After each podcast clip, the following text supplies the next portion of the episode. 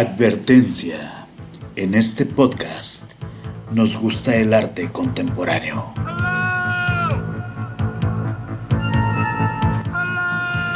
Un espacio para platicar de arte y tomar un buen vino.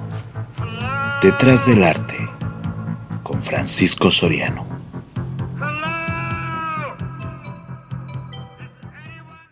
Las cinco rivalidades más grandes en el mundo del arte. Número 1. Leonardo da Vinci y Miguel Ángel Buonarroti.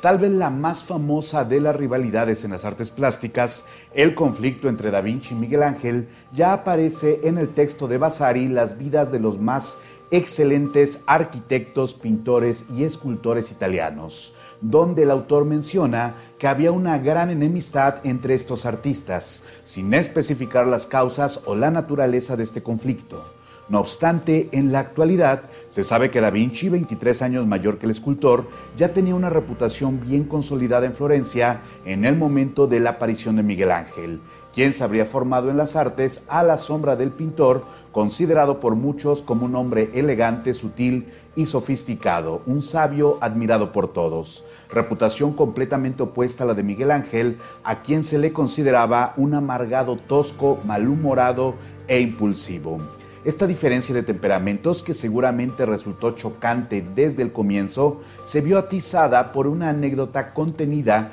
en las notas de Da Vinci que alberga la Universidad de Oxford, donde se narra que, cuestionado sobre la Divina Comedia por un grupo de intelectuales, Da Vinci se refirió a Miguel Ángel con las siguientes palabras. Aquí viene Miguel Ángel, él podrá decirles lo que esto significa. El escultor quien con toda probabilidad no era versado en la obra de Dante, lo consideró una provocación para hacerle quedar en ridículo y contestó, explícalo tú mismo, modelador de caballos, que eres incapaz de fundir una estatua en bronce y que fuiste obligado a abandonar el intento vergonzosamente.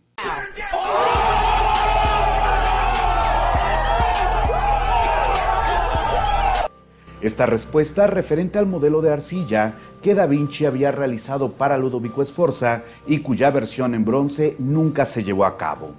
La afrenta al genio renacentista provocó una serie de choques cada vez más directos que incluyeron la desaprobación de Da Vinci sobre la ubicación del David de Miguel Ángel, la acusación del pintor de que los escultores eran como panaderos siempre sucios de polvo y la posterior respuesta de Miguel Ángel de que Da Vinci era un pintor de bagatelas, uno de sus insultos favoritos, para llegar a su clímax en el año de 1503 cuando la señoría de Florencia, influenciada por Maquiavelo, ordenó a ambos artistas decorar el Salón de los 500 en el Palacio Vecchio, con sendas representaciones de la batalla de Anghiari para Da Vinci y la batalla de Cascina para Miguel Ángel, obras que fracasaron, la primera por un problema en los materiales que provocó su fractura y su pérdida total, y la segunda que directamente nunca llegó a pintarse y cuya composición conocemos por réplicas de los bosquejos de Miguel Ángel.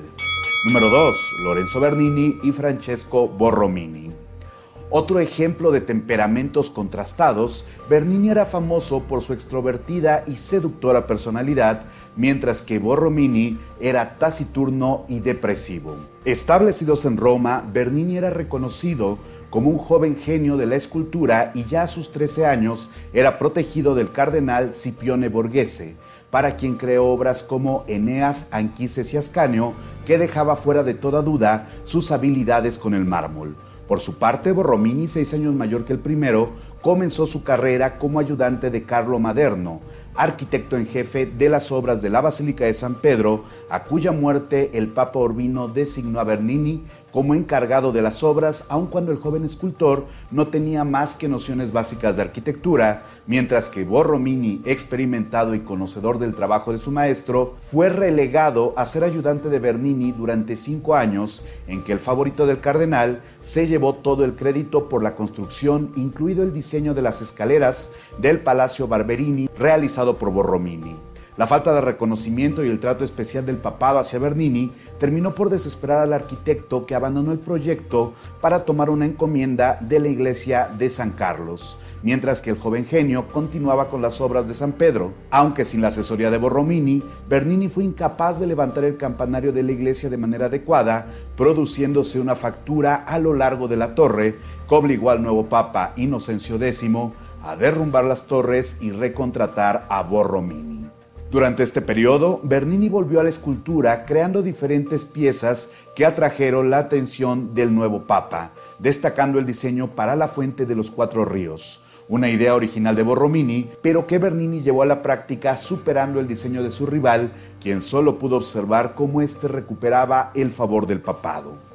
Según la leyenda y algunos autores de la época, Bernini se burló del arquitecto haciendo que la representación del Nilo y del Río de la Plata repudiara la visión de la iglesia de Santa Inés, obra de Borromini, aunque la misma fue terminada de manera posterior al grupo escultórico, lo que no impide el diálogo entre ambos artistas. A la muerte de Inocencio X y el posterior ascenso de Alejandro VII, la estrecha amistad entre el nuevo papa y el escultor influyó para que se le retiraran todos los encargos pendientes a Borromini, quien, abrumado por el éxito de Bernini y agobiado por diferentes problemas de salud, decidió suicidarse clavándose su propia espada en el pecho en el año de 1667. Una excelente reseña de este conflicto, además de otros escabrosos detalles de la vida de Bernini, se trata en el documental El poder del arte de Simon Schama en su capítulo dedicado a Bernini, que si bien contiene algunas inexactitudes históricas, no deja de ser una buena introducción a la vida de estos artistas. Número 3. Eugène Delacroix y Dominique Ingres. Famoso por derecho propio, el conflicto entre estos dos grandes pintores encarna la batalla entre el neoclásico y el romanticismo del siglo XIX, pero también la brecha generacional entre los artistas consolidados y los emergentes liberales que encontraban en la violenta y despreocupada pincelada de Delacroix un modelo a seguir contrario al dibujo refinado y académico del maestro del neoclásico 20 años mayor que promovía la obligación de adecuarse a las reglas como había propuesto con su obra La Gran Odalisca, pintada en 1814 y exhibida en el Salón de 1819. Para Anga, lo verdaderamente importante era el predominio de la línea sobre el color, afirmando que el dibujo comprendía tres cuartas partes y media de lo que constituía una pintura, refiriéndose específicamente al dibujo académico. Contrario a esta idea, el joven Delacroix defendía la superioridad del color y la materia sobre el dibujo tradicional, así como la búsqueda de valores expresivos individuales en pos de una identidad pictórica que representara no únicamente al artista, sino también a su época y sus preocupaciones particulares. Fórmula que le retribuyó diferentes éxitos como Las Tempranas, Dante y Virgilio en los Infiernos de 1822 y La Matanza de Quíos de 1824 hasta la famosa y no menos polémica La Libertad guiando al pueblo de 1830. Delacroix, criado en una familia revolucionaria adepta al pensamiento de Voltaire, y contrario a la férrea estructura académica de su época, representaba también al artista moderno en contra de la burguesía y a favor del pueblo, mientras que Anga eventualmente se convertiría en el retratista favorito de la burguesía, alcanzando el éxito y una considerable posición económica. No obstante, la rivalidad entre ambos fue bien documentada por los diarios de la época, que llegaron incluso a publicar caricaturas sobre estos dos pintores, como la que los presentaba en una justa en cuyos escudos se lee, por parte de Anga, el color es una utopía, larga vida la línea, mientras que su rival reprocha, la línea es color. Aunque respetuosos, las crónicas de la época recogieron diferentes enfrentamientos entre estos pintores que llegaron hasta los insultos cuando coincidieron en los salones o museos, escudados de sus respectivos seguidores. En este caso tendríamos que considerar un empate, dado que la obra de Anga fue recuperada por los pintores de las vanguardias y ensalzada por Picasso como uno de los grandes en la historia del arte, mientras que la de Delacroix arrasó no solo en la Francia de su época, sino a lo largo de Europa, engendrando el pensamiento que desembocaría en la pintura impresionista. Número 4. Edouard Manet y Edgar Degas. Los dos grandes pioneros del impresionismo se conocieron mientras que copiaban una misma obra de Velázquez en el Museo de Louvre, coincidiendo casi de inmediato en sus ideas respecto al presente y el futuro de la pintura. Pero mientras que Degas se ostentaba como un rebelde de las artes, Manet, dos años menor, ya acariciaba la idea de conquistar desde los salones la pintura de su tiempo. Irónicamente, la obra de Degas, admirador de Aga, fue aceptada en repetidas ocasiones para los salones de pintura de París, mientras que la de Manet fue rechazada una y otra vez. Esto sin que mermara su amistad hasta el año de 1869, cuando ambos pintores intercambiaron pinturas en un gesto de hermandad, siendo la obra elegida por Manet uno de sus populares bodegones, específicamente unas ciruelas, mientras que Degas le obsequió un doble retrato del mismo Manet y su esposa Suzanne tocando el piano y aunque a primera vista el intercambio resultó exitoso e inocente, Manet terminaría mutilando la obra para retirar la representación del rostro de Suzanne sin que se sepa a ciencia cierta la razón que lo llevaría a recortar el cuadro de Degas. En respuesta, Degas se ofreció a corregir lo que le hubiera molestado a Manet, pero ante la negativa del pintor se retiró sin despedirse para eliminar un fragmento de la naturaleza muerta de Manet para equilibrar las cosas. Al respecto, el historiador Otto Friedrich escribió que el retrato mutilado de la señora Manet es una reliquia sumamente extraña que recuerda la incomprensible furia del señor Edouard. Número 5. Francis Bacon y Lucian Freud.